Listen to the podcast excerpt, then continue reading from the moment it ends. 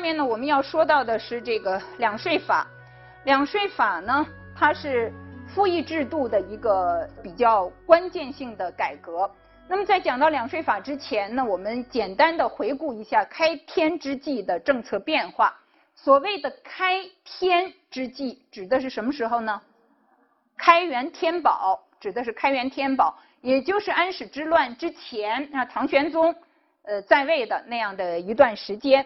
那么那一段时间里呢，我们原来就说有一些财政政策和制度的调整，这些调整呢包括很多方面，包括比方说像扩户，这个我们在前面说到租庸调制的时候，我们已经也说到这个户口的不实成了一个很大的问题，所以那个时候你再依照丁申来征集这个赋役，就有很多的这个阻碍。那么当时的改革的思路是什么呢？其中思路之一就是要恢复这个户籍的真实性，所以呢，要加强对于那些逃户的搜括，就是到处去把那些角角落落里那些逃户都搜出来，都让他们恢复到这个户籍上面去。所以呢，还是原来那样一种以丁申为本的办法，啊，通过扩户，希望呢能够恢复户籍对于这些编户齐民的控制。那像于文荣啦什么，当时做这些刮户史的是吧？他们呢也是，呃，从这个角度来进行努力。另外，那个时期其实也开始探索一些新的办法。新的办法包括什么呢？比方唐代前期就已经有，在这个租庸调制之外，就有少量的税收是按照土地征收的，或者是按户征收的。那么这样的一些税收呢，叫做。地税户税，地税户税，它在征收的时候会考虑到你家里边的土地，会考虑到你家里边的资产，而不是完全按照人头来收的。那么这样的一种地税和户税呢，在这个时期就逐渐扩大了它的征收比例，因为那个按人头的那收不上来了，所以这边呢就逐渐的扩大了。另外呢，从这个征收的方式上来看，也有了一些变化。那么租庸调，刚才我们讲了，它本来呢都是有确定的内容的，对不对？你这个租，租我们刚才说是应该交什么呢？交粟，应该是交粮食的，对不对？但是我们现在看到的唐代留下来的，我们考古发掘挖出来的唐代留下来的实物，真正的物品，有的上面是一端布，就是一卷布，对吧？这个。呃，在唐代的时候呢，丝绸是论匹的，而布呢是论端的。这一端布呢，这个布上边写着是租布，是租布，就是考古发掘挖出来有一些布，一卷一卷的布，而这个布上面写着是某某地方的租布，也就是说，当时。交纳给国家的这些租，不一定是以粟的方式出现的，可能是会折成其他的物品，这就叫折纳，这就叫折纳。就是说，你缴纳还是要缴的，你还是要交的。可是现在呢，可能不是要你交粮食，而是要你换成布，而是要你换成布。所以在那个时候，其实我们可以看到折纳呢。是非常普遍的一种缴纳的方式，这个折纳也叫变造，也叫回造。那么另外呢，还有像合敌这样的方式。合敌敌大家一看就知道，这是要买粮食，对不对？入米嘛，对吧？是要买粮食。那么合敌是什么意思呢？合敌其实就是两相和好，自愿买卖。那么国家现在要买，你又愿意卖。这个不是征收，它是买卖，你卖给国家，而且呢这是自愿的。但是和敌呢推行到后来，其实就变成你愿意卖你也得卖，你不愿意卖你也得卖，变成征购了。但是它还是和租庸调和租不完全一样，它还是给钱，它还是给钱，它还是买，只不过是强买强卖，那只不过是强买强卖。那么这样的一些。征收方式呢，都是在开元天宝年间的时候，为了解决国家财政的困难而进行的努力。这样的一种改革趋势的出现，我们看到这个唐代的时候呢，到了天宝，然后到了天宝的时候，实际上大家也就都看到了，一直维持这个租庸调是会有问题的，然后一直维持租庸调制会有问题。那么在唐代宗的时候，就已经开始进行了一些试探性的局部的改革。那么这个改革，唐代宗的时候这个改革，我们看它的最主要的有两个方面，一个是据现在实户，这什么意思？这个看见的见其实就是现在的现，对吧？那么据现在实户，这是什么意思？就是原来那个户籍册上登记的，刚才我们说都已经变成空文了，对不对？变成空文了。那么一个地区呢，一方面是有一些原来在户籍上的人，他们现在不在，他们离开了，可是他们的名字还在这儿。另外呢，又有一些外地的人到我这个地方来，但是他们呢不在我这个户籍名单上。现在呢，他就是要重新来统计实实在在的在这儿的户口。有哪些人实在的在这个地方？这是一个这个改革。另一个呢，科差，科差是什么意思？就是征收、征税啊，征征征收赋税，这个就叫科差。要根据贫富等地来科差，这个和租庸调的原则就有一个很大的变化，对不对？租庸调它只考虑丁身，不考虑家庭背景。你这个家里是富的，是是穷的，只要你有一个丁，就是这么多的租庸调，对不对？所以租庸调某种程度上它是保护那些大土地所有者的利益的。当然，它可以说原则上我们是均田制啊，大家田都一样，所以赋役都是一样啊。但是实际上是不一样的，是吧？所以在代宗的时候呢，已经进行了这样的一些改革。下边我们来说两税法。唐德宗即位之后。就是建中元年，这个时候呢，刚才我们讲过，用了杨炎做宰相，杨炎就提出一个建议，提出一个建议。实际上，这个建议我们可以看到，不是凭空提出来的。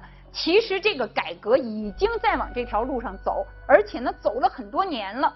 他在这个时候只不过是把它系统化了，把它集中化了。那么，在这个提议之下呢，就废了租庸调制。而改行两税法，我们来看看他的这一段话。唐会耀的租税上有当时扬言上书，他这个上书里边的这样的一段文字。这个上书呢，他就说，请做两税法。现在呢，请进行这样的一个改革，以一其名。什么叫一其名呢？把过去的这些赋税里边，形形色色的各种各样的，把这些东西都统合在一起，统合在一起，集中在一起，然后呢，给它一个简要的名称。实际上，给它的不仅是一个名称，而是改变了一种征收的方式。不仅仅是改了一个名字，而改的呢是一种征收的方式。而这个一其名是把原来很复杂的各种各样的征收方式，把它们统合起来了，把它们简单化了、规并化了，那把它们整合起来了。好，那底下他就开始说这个怎么个整合法呢？曰：凡百亿之费，一钱之链，就是不管我要收什么钱，先度其数而付于人。量出以至入，这个量出以至入，这什么意思呢？这个中国古代啊，一直是有这样的呃两种财政的基本原则，一种呢是量入以至出，一种呢是量出以至入。呃，我们先说什么叫量入以至出。我先算算我能收来多少钱，我先算算我这兜里有多少钱，然后我再想我今天是能买一个冰激凌还是去吃一个雪糕，对吧？我先来算我这个收入兜里能有多少钱，然后我再来决定我怎么花，我能花什么，这是一种财政原则。而现在扬言的这个财政原则是什么呢？先算整个的这个国家要有多少用度，先算有多少用度，然后呢，把这个数字摊到各地去，摊到各地去，按着这个用度的数字呢来收，按照这个来收。对于这个两税法提出来的这个量出以制入的这个原则呀，我想我们也不能估计过高。实际上呢，很多学者都指出来了，当时并没有什么精确的预算，没有什么精确的预算，不像现在我们国家要制一个预算，对吧？看看这个国家的财政年度要怎么样，然后再决定各地的这个负担。当时没有这种精确的预算，这个呢，只不过是他当时提出来的一个大的原则而已，是一个大的原则而已。实际上，实际上，这个国家的整个的这个出入的财富，就是这个国家整个的这些这个财政的支出，是比照着唐代宗的时候，唐代宗的最后一年就是大历十四年，唐代宗的年号。后面的一个是大历，它的最后一年就是大历十四年，所以实际上当时比照的是大历这些年里边花销最大的那一年，根据那一年的数字确定了国家现在是需要多少支出数字，它不是一个精确的预算，那不是一个精确的预算，不像咱们现在开两会对吧，要有一个国家的预算。那么这个量出以制入，它是一个大致的原则，是一个国家的，这是当时提出来的财政原则。而在这个财政原则之下，它没有一个全国普遍的统一的税率。这是什么意思呢？并不是说所有的民户，你只要有一亩田，你就要向国家交多少，没有这个数字。它其实是层层摊派下去的。他现在看到大历十四年里。最多的一年要多少钱？然后呢，他就看这一年里啊，浙江交来了多少，山西是多少，河北是多少，他就按照这个数还摊到各地去，还摊到各地去。那么各地呢，再接着往下摊，再接着往下摊。所以它是一种大的这个数字定出来了之后，怎么定的呢？是仿照大历年间最多的那一年的财政收支数，根据那个定出来的。定完了以后，摊到各地，各地再层层分摊，再层层分摊，基本上呢是这样的一个征收的方式。那么它征收的这个，你说它层层分摊，它按照什么数去分摊呢？就是我们刚才说的，它有一个原额，原是什么呢？就是初始的最早的，最早的初始的。而这个最早的，什么叫最早呢？其实还是我们说的。大历十四年里最多的那一年，最多的那一年，按照这个数字去均摊，那么摊下来，你不管怎么摊，最后是摊到老百姓，对不对？是摊到这些民户身上。摊到民户的时候，最主要的原则就是这样的，可以说是一句话吧：户无土客，以现居为部；人无丁中。以贫富为差，这什么意思呢？怎么叫户无土客呢？土是什么？土著，原来就是这个地方的。我这户籍以前我就在这儿。客是什么？流动的，流动的。我虽然我不是这个这个关东人，但是我山东来的，我闯关东的。我现在闯到这儿了，那你的就要在当地落籍，就要在当地落籍。这样的一些人算是客户，算是客户。所以我们看。户无土客，什么叫无？无是什么意思？不加以区分，不管你是土还是客，不加以区分，以现居为部。只要你现在住在这儿，我就要给你登记上册，我就要给你登记上册。下边的半句，人无丁中，这什么意思？不管你是多大岁数，现在不管这个，也不统计了，你是丁不是丁？这个其实统计还是有的，就是不不把这个统计作为一个征收的依据。那么人无丁中，不管这个年龄的大小，那么以什么为依据呢？以贫富为差，以贫富为差。当时的户等是有九等户的，是有九等户的。这个户等呢，主要的其实是会看他的这个，就是当时的衡量这个贫富，主要是看田产，另外呢也看其他的资产啊，也看其他的资产。也就是说呢，对国家承担的这个赋税的多少，是根据你这一户的贫富程度来决定的，是根据贫富程度决定的。好，那么这个呢，就是当时的课税原则。这个课税原则，录制有一个概括，说是唯以资产为宗。宗是什么意思？就是一个主干，它是以资产作为它衡量的一种标准。那么底下再看下面一句，不居处而行商者，就是有一些人他到处串着做生意，那他是一些行商。那他们要不要征收呢？也要征收，在所州县他去的州县要三十税一，根据他的这个贸易的流动额，三十税一。除了行商以外，还有一些人呢是居人。其实这个居人就是刚才我们说的在户口上的人啊，在户口上的人。这些居人呢是根据他们的贫富程度，每一年两次来收税。夏秋两征之，这个是两税法得名的原因。这是两税法得名的原因。为什么叫两税呢？就是因为夏天征一次，秋天征一次。那么有日本学者也提出来，就说两税法的实施啊，是和那一个时期国家的这个经济重心，就是国家的农业最发达的地区，逐渐的移到了江南那一带。而江南一带呢，其实是一年会有两次收成的。所以呢，两税法才可能两度是去征收，才可能两度征收。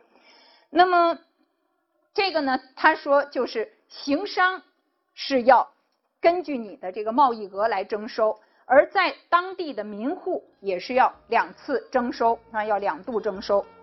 底下呢，其实就是一些大的基本的原则。俗有不便者，如果大家觉得这个不方便，那么还会有一些调整，比方说夏税、秋税征收的时间啊，这些各地都不是完全一样的，那都不是完全一样的。原则上有了两税法，租庸杂徭悉省，就都不应该再有了。那么丁额不废，就是这个户口本上统计成丁入老，这个还是会继续登记的，还是像以前那样要求你如期申报。但是这个已经不是国家财政要倚重的最重要的内容了，啊，已经不是最重要的内容。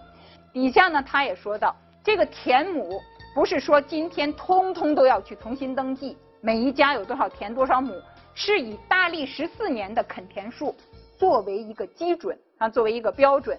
那么夏税呢，原则上是六月征；秋税呢，原则上是十一月征。